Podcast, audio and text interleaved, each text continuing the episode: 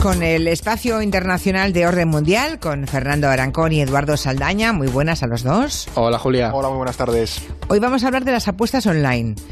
También de la pelea nuclear entre Donald Trump y Rusia. Pero antes, si os parece, vamos a empezar con las preguntas eh, que nos han hecho llegar los oyentes. ¿Os viene bien? Perfecto. Vale. La primera nos llegó al WhatsApp de- del programa. Si alguno de ustedes quiere alguna pregunta para la edición de la semana que viene, alguna duda de cualquier índole, ya saben que pueden plantearla.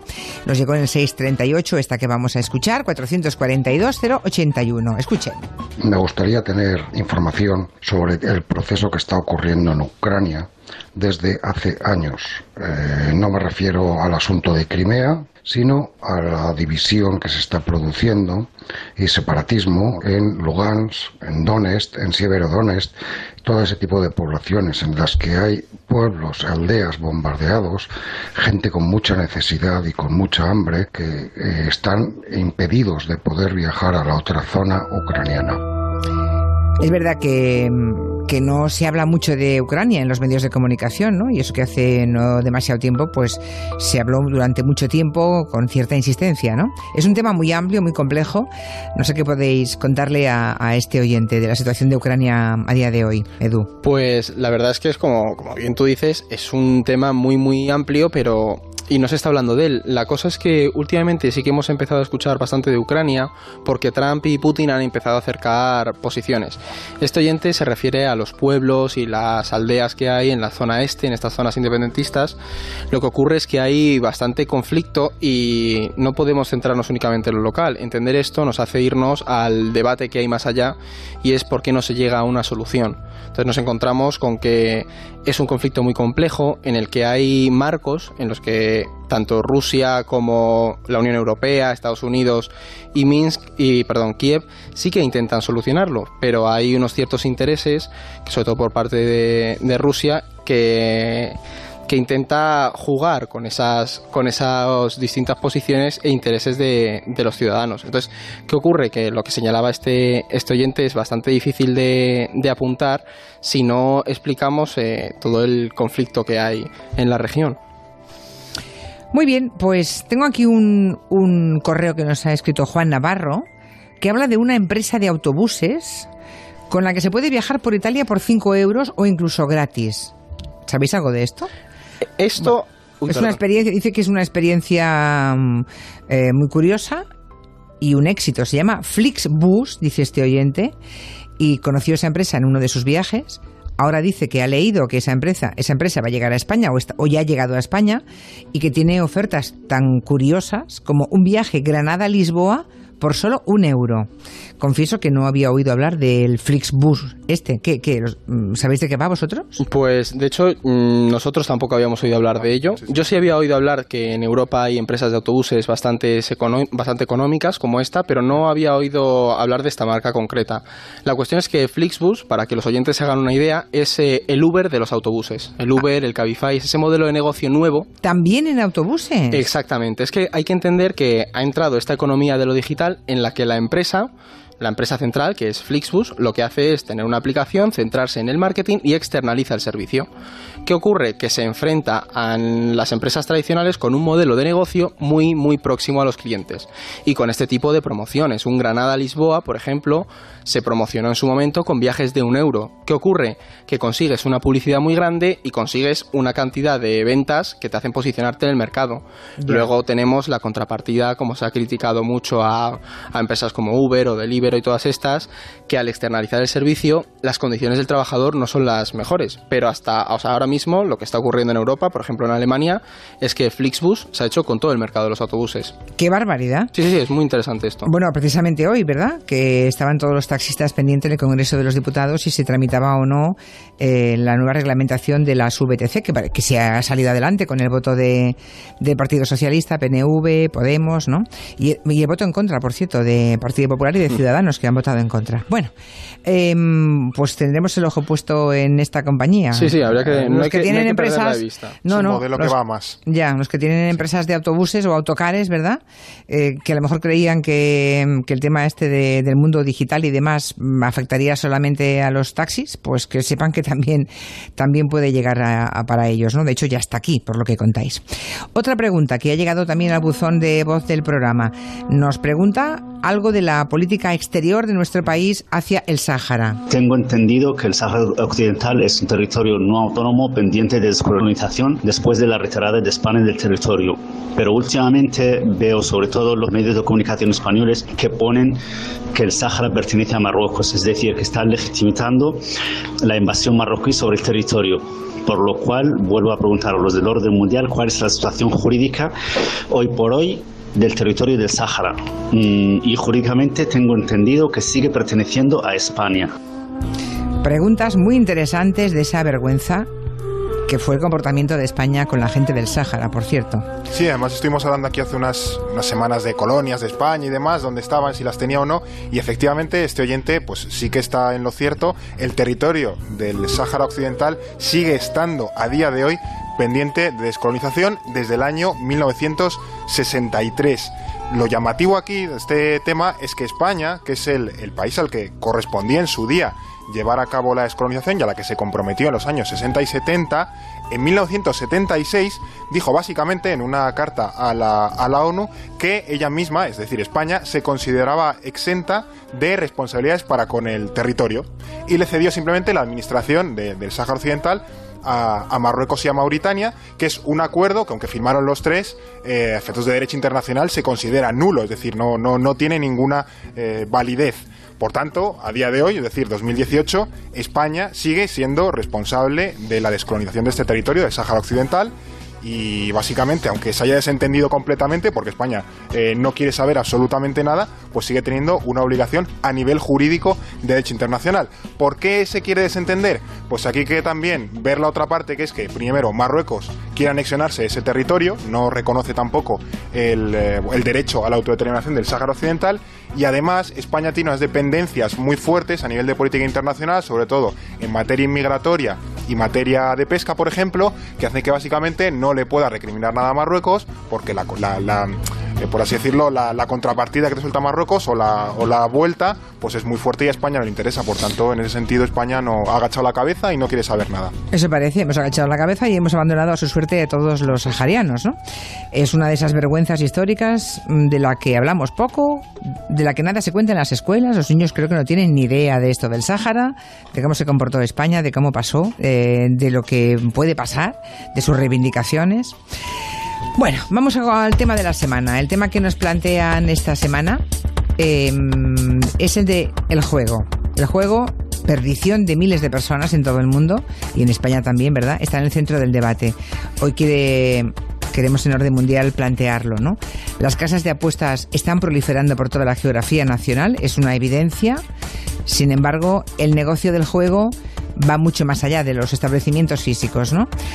Vamos a hablar del juego online hoy básicamente, ¿no, Fernando? Eso es, hoy traemos el juego online porque se ha hablado mucho también del tema de las casas de apuestas que están proliferando en barrios humildes, pero, pero lo, lo que está por debajo, lo que no vemos por así decirlo, es la parte online que es gigantesca porque es, es increíble todo lo que hay detrás. Hombre, viendo la gente que fichan para anunciarse, Claro. Que baratos no son, pues me imagino que y bueno, tienen medios y muchos recursos. Deben estar ganando dinero a expuertas. A expuertas. La facturación ha subido una barbaridad. Eh, están obteniendo unos beneficios enormes, no hace más que proliferar y el juego no hace más que avanzar. Además que sobre todo no son eh, solo las eh, propias apuestas, el sector de las apuestas, sino que también los, los trucos psicológicos en los que se fundamenta el, el juego, básicamente, las, desde las tragaperras a las propias apuestas deportivas, han rebasado ya los, los casinos y han llegado incluso a las redes sociales o a los videojuegos. Es decir, esa, técnica de marketing, por así decirlo, para captar clientes,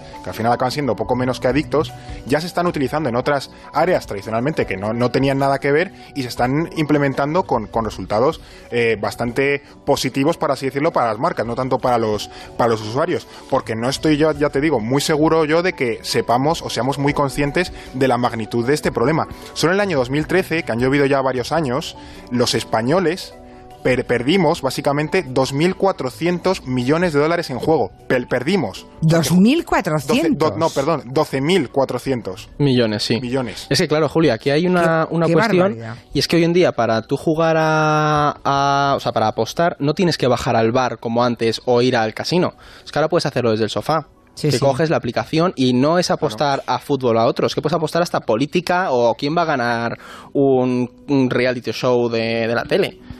Claro, por eso, por eso el punto realmente preocupante de, este repunte tan bestia de, adicciones al juego mm, viene por los más jóvenes, ¿no? Eh, chicos o chicas que están sentados en el sofá de casa y de modo virtual, pero pierden dinero, que eso no es virtual, eso es real, ¿no?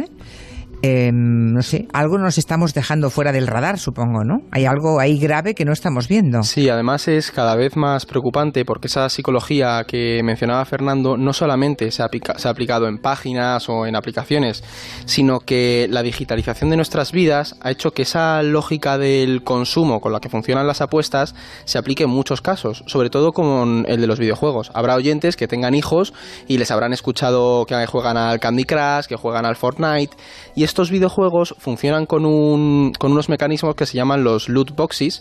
¿Y qué es esto? Esto es simplemente, son recompensas que tú puedes comprar, que si mejoras de armamento, que si trajes, que si un nuevo muñeco.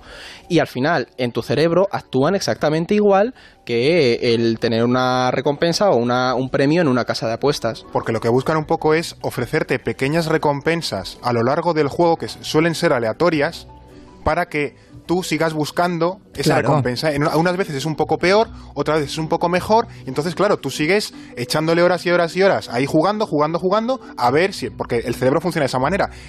bajo la previsión de que en algún momento, a base de jugar, te tocará la recompensa buena y no las, las malas que te están saliendo más veces, ¿no? Entonces, claro, es, es una adicción constante. Por ejemplo, el éxito de juegos estos del móvil tipo Candy Crush se basan en eso, en la adicción que ha generado en millones de jugadores esas pequeñas recompensas que hay a lo largo del, del juego. Lo que antes implicaba bajarse, como decíais vosotros, al bar con las tragaperras, ¿verdad? Las tragaperras siempre han ganado eh, la máquina, eh, obviamente. Pero si de vez en cuando soltaban unas monedas, pues eso es un poco lo que enganchaba a los ludópatas, ¿no? Y bueno, pues ahora los jóvenes que igualmente están todo el día colgados de, de su móvil, de su smartphone y en internet, pues claro, es tan fácil que se conviertan en auténticos ludópatas, ¿no? Y que lo hacen inconscientemente, Julia, porque tú antes, si te vas a un casino, estás en un casino. Pero si estás jugando a un videojuego, tú no eres consciente de que estás. Y hay casos en los que, de hecho, nosotros tenemos un conocido que nos habló de que su hijo cogió la tarjeta y estaba vinculada al teléfono. Entonces, ¿qué ocurrió? Que el chaval se lió a comprar mejoras del videojuego. Mejoras, mejoras, mejoras y se dejó pues más de 600 euros en un videojuego. Pero es que hasta esto, para que veamos el alcance que, que, está teniendo esto, que como decía, ya ha rebasado el propio juego de las apuestas tradicionales, ha llegado hasta los sobres de cromos. Eh, ¿Cómo los sobres de cromos? Sí, sí, sí, sí, sí. Eh, antes, vamos, hasta hace pocos años, pues salía el cromo de los, este que sale todos los años, de los jugadores de fútbol, ¿no? Que todo es la, liga, vale. Pues entonces tú te comprabas tus sobres y te salía lo que te salía. Una, lógicamente los jugadores mejores pues tardaban más en salir, pero si no te ibas al recreo en el colegio y los cambiaban los cromos. Exacto. Hemos hecho toda la vida. Exacto. Bueno, pues ahora lo que, lo que han hecho es que los jugadores, los mejores jugadores, básicamente los han poco menos que desterrado de los, eh, de los sobres tradicionales y ahora hay como dos tipos de sobres. Unos que te salen los jugadores normales y otros mucho más caros donde te salen solo jugadores muy muy buenos. Entonces básicamente han, han, abierto una línea de negocio nueva a base de pues eh, subdividir o encontrar nuevas líneas y tú compras solo, eh, si básicamente quieres completar tu álbum de cromos a base de comprar sobres normales, pues simplemente tendrás que esperar mil millones de años porque por estadística no te va a tocar, por ejemplo, que te salga Messi. Es una tragaperra de... Claro, y tienes que ir a pagar... tragaperras, en todo caso, Claro, sí, pero aplicado algo como los cromos. Si aquí el problema es que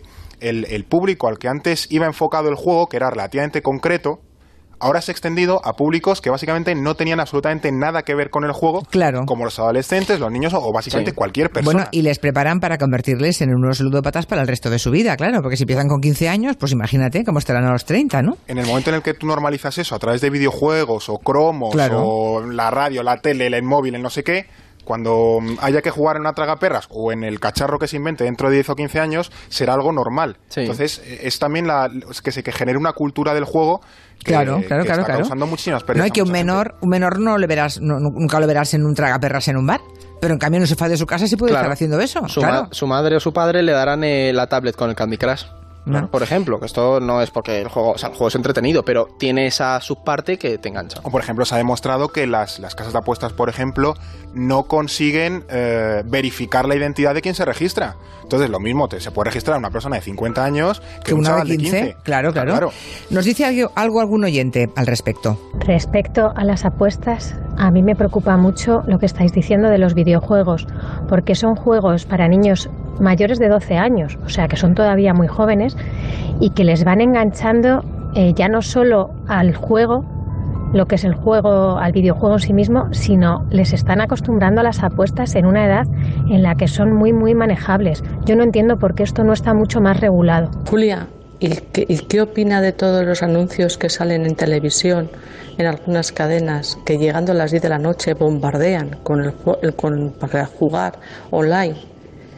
Que hay páginas por ahí y las anuncian en televisión además continuamente. O sea, anuncia uno, a los dos minutos otro, al minuto otro y así. Me parece exagerado cuando efectivamente es un problema en la sociedad española, que los jóvenes están perjudicándose mucho más, cada vez más, de, en ludopatías. No sé, me parece una contradicción que en las televisiones lo anuncien tanto. ¿Qué os parece? Pues ¿Cómo actúan en otros países? ¿Qué se está haciendo para luchar contra esta ludopatía presente y sobre todo germen de un futuro preocupante? Claro, aquí en España este asunto ha tenido algo más de repercusión o relevancia por el acuerdo al que llegaron hace poco con el tema de los presupuestos el, PSOE y Podemos para intentar poner algo más de regulación en este sector y parece que las, eh, estas casas de apuestas, por ejemplo, van a ver limitada la publicidad eh, del año 2019 en adelante. O sea que, que, el gobierno ahí en ese sentido sí que se ha puesto algo las pilas para poner algo de freno, porque es que hasta, por ejemplo, tú estás viendo un partido y en el descanso del partido te comentan cómo están las cuotas para que tú puedas apostar a la segunda parte. O sea que es, es todo ese juego, ¿no? También en Italia, por ejemplo, el, gobierno de, de, Salvini y este del, del Movimiento 5 Estrellas, en este decreto dignidad tan famoso que se ha comentado tanto, una parte de él eh, iba orientado a también ponerle freno a la publicidad que se puede hacer desde las casas de apuestas. Pero es que incluso otros países han ido más allá, como Países Bajos o Bélgica, que han llegado, en el caso de los, estos videojuegos con las eh, loot boxes que comentaba Eduardo, de las pequeñas recompensas escondidas en los videojuegos, que básicamente es una forma de apuesta encubierta, a considerar eh, juegos para chavales normales como el, FIFA o el FIFA que es de fútbol para catalogarlos como eh, para mayores de 18 porque tienen o consideran que tienen elementos de apuestas en su interior. Y eso también es un mensaje muy duro a la, a la industria de los videojuegos de señores pónganse las pilas porque no todo vale para vender o para rentabilizar los juegos. Si venden juegos venden juegos y si venden apuestas venden apuestas pero una cosa u otra y no las dos no o sea que ahí está el debate. Incluso Bélgica lo llevó a la Unión Europea. No parece que va a tener mucho recorrido pero pero bueno ahí está el debate por lo menos muy bien, muy interesante. Mm, luego está lo que cada uno piense cuando vea según qué personas, ¿verdad? Anunciando el juego, mm, eh, las apuestas, no sé. En fin, eh, es gente que parece que tenga capacidad económica para vivir bien sin meterse. Pero bueno, eh, cada uno hace lo que le parece oportuno, ¿verdad? Cada uno tiene su lista de, valores y demás y cada uno sabrá lo que hace. sí, en fin. Eh, por aquí mm, hay oyentes que opinan diciendo que la digitalización de la vida está idiotizando en general a la juventud, con una cultura nefasta, dicen. Para hacerse una idea, solo hay que ver que eh, que copan también la publicidad más cara, la liga y los principales equipos, todo es un momento de máxima audiencia. Después dice que puede que apuesten online, pero a jugar juegan con sus vidas y la de las personas que los quieren, ¿no? Es verdad, juegan con su vida real, ¿no? Yo es que, Julia, aquí quería añadir una cosa que se señala mucho a la juventud, pero también es un problema de la falta de conexión que a lo mejor tiene una generación mayor con este tipo de plataformas. Claro, a lo mejor, no se enteran. Claro, un padre ve jugando a su hijo, pero yo consumo videojuegos, yo juego a videojuegos y tengo 24 años y a veces mm, tengo esa tentación de comprar una mejora, porque dices, bueno, es, un euro. Y te tienta a hacerlo. Entonces, ¿qué ocurre? Que si esto me pasa a mí y que conozco este, este, este efecto, este fenómeno, ¿qué no le pasará a, una, a un chaval de 8 años, de 12, que crece con esto, que ve como sus amigos o sus padres incluso le regalan una mejora? Claro. Entonces, al final, en cierto sentido, es una responsabilidad colectiva de tener una conciencia de lo que está pasando. Es una cultura de consumo al final de un producto concreto.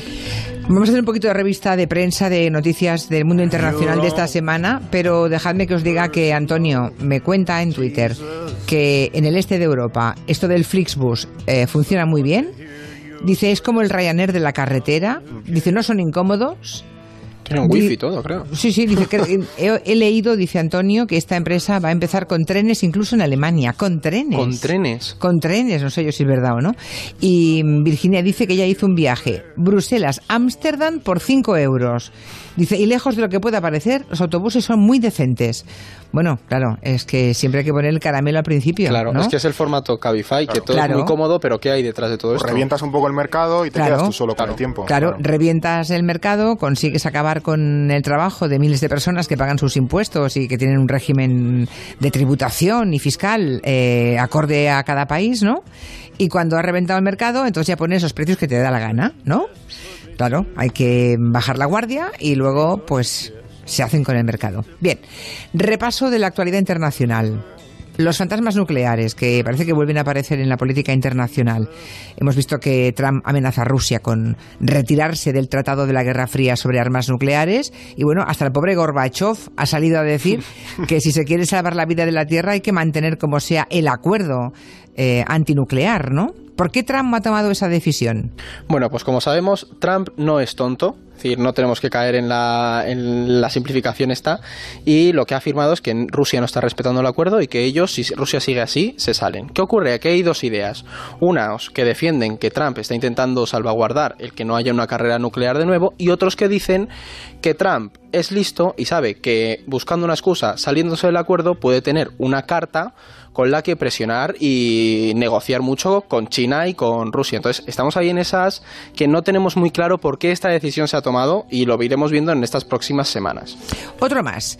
Mm, no hay precedente de lo que ha ocurrido esta semana en la Unión Europea, que es cuando Bruselas tumba directamente los presupuestos de los italianos, ¿no? Les han dado tres semanas para corregir las cuentas. El tema es, ¿esto a dónde puede llegar? ¿Hacia dónde va Italia, no? Porque Italia ha cogido la carta de la Unión Europea y, bueno, pues le ha dado un zapatazo, ¿no? El gobierno Salvini ha dicho que no va a modificar nada, pero ¿esto puede acabar como una nueva Grecia? Pues Italia la verdad es que está jugando con fuego y la verdad es que yo me atrevería a decir que la Liga Norte, que es el partido de Salvini, está haciendo a Italia jugar con fuego. De hecho, solo hace unos días la agencia Moody's le rebajó el, rating de deuda a Italia y dejó pues esa deuda a un escalón del, bono basura. El país también sigue endeudado al 130% del PIB y el crecimiento es bajo. Vamos, en definitiva que la, situación a nivel económico pues no es para nada halagüeña. Lo que también parece es que Salvini está tratando de forzar esta confrontación con la Unión Europea para a la hora de ganar votos y quizás en unas elecciones que no tardarían mucho en llegar, pues poder sobrepasar a su socio de gobierno actual que es el Movimiento 5 Estrellas. Sí, pero sin contarle a los italianos que supone, claro. que supone una reacción en, en Europa parecida a la que llevó a años de penurias económicas, por ejemplo, a los griegos bombero pirómano un poco. bombero pirómano. Un poquito del incendio y luego vienes y lo solucionas. Pues bueno, pero le han votado, así que ahí está la responsabilidad de la gente, ¿verdad? Hay que saber a quién se vota. Pues eh, eh, es la solución Salvini veremos en, qué infierno o no mete a su país en, los próximos, en los próximos años. Y lo último, rápidamente, hay miles de personas centroamericanas que están ahora mismo cruzando México, van rumbo a la frontera de Estados Unidos, donde obviamente les esperan con la policía, ¿eh? con la policía, con el ejército y con un auténtico despliegue. Esa caravana de migrantes ha sido una noticia que hemos ido siguiendo toda esta semana en las próximas seguro que también vamos a seguir hablando de esta caravana y la pregunta que se hace mucha gente es ¿Por qué toda esa gente de pronto ha iniciado esta marcha? Pues es muy buena, porque de hecho ahora ha salido otra desde Guatemala una segunda caravana y lo principal que tenemos que entender es dónde se originó esta, este movimiento, que fue en Honduras. Honduras es el segundo país más violento de la región de, y sobre todo América Central es la región más violenta del mundo. También Honduras tiene una tasa de, de casi 60 homicidios por cada 100.000 habitantes, que es altísima y es uno de los países más pobres. El 60% de la población hondureña vive eh, por debajo del nivel de, pobreza. Entonces, ¿qué ocurre? Que la situación que tienen en el país ha forzado a muchos a decir, mira, antes de quedarme aquí me voy. No es normal, nadie recorre más de 4.000 kilómetros andando para llegar a Estados Unidos porque sí, hay una motivación y es la económica y la de un futuro mejor. Entonces, no, tenemos que entender el contexto en el que estas personas han decidido echarse en una marcha. Siempre hay una razón importantísima para correr tantos riesgos, ¿verdad? Fernando Arancón y Eduardo Saldaña, gracias. Gracias a ti, Hasta Julia. la semana que viene. Cualquiera que quiera preguntarles, recuerden, pueden enviarnos o bien un correo a Julia en la onda, arroba onda cero punto es, pueden dejar su voz en el WhatsApp de Gelo con una pregunta, 638-442-081, o pueden también contactar con ellos, es arroba elordenmundial.com.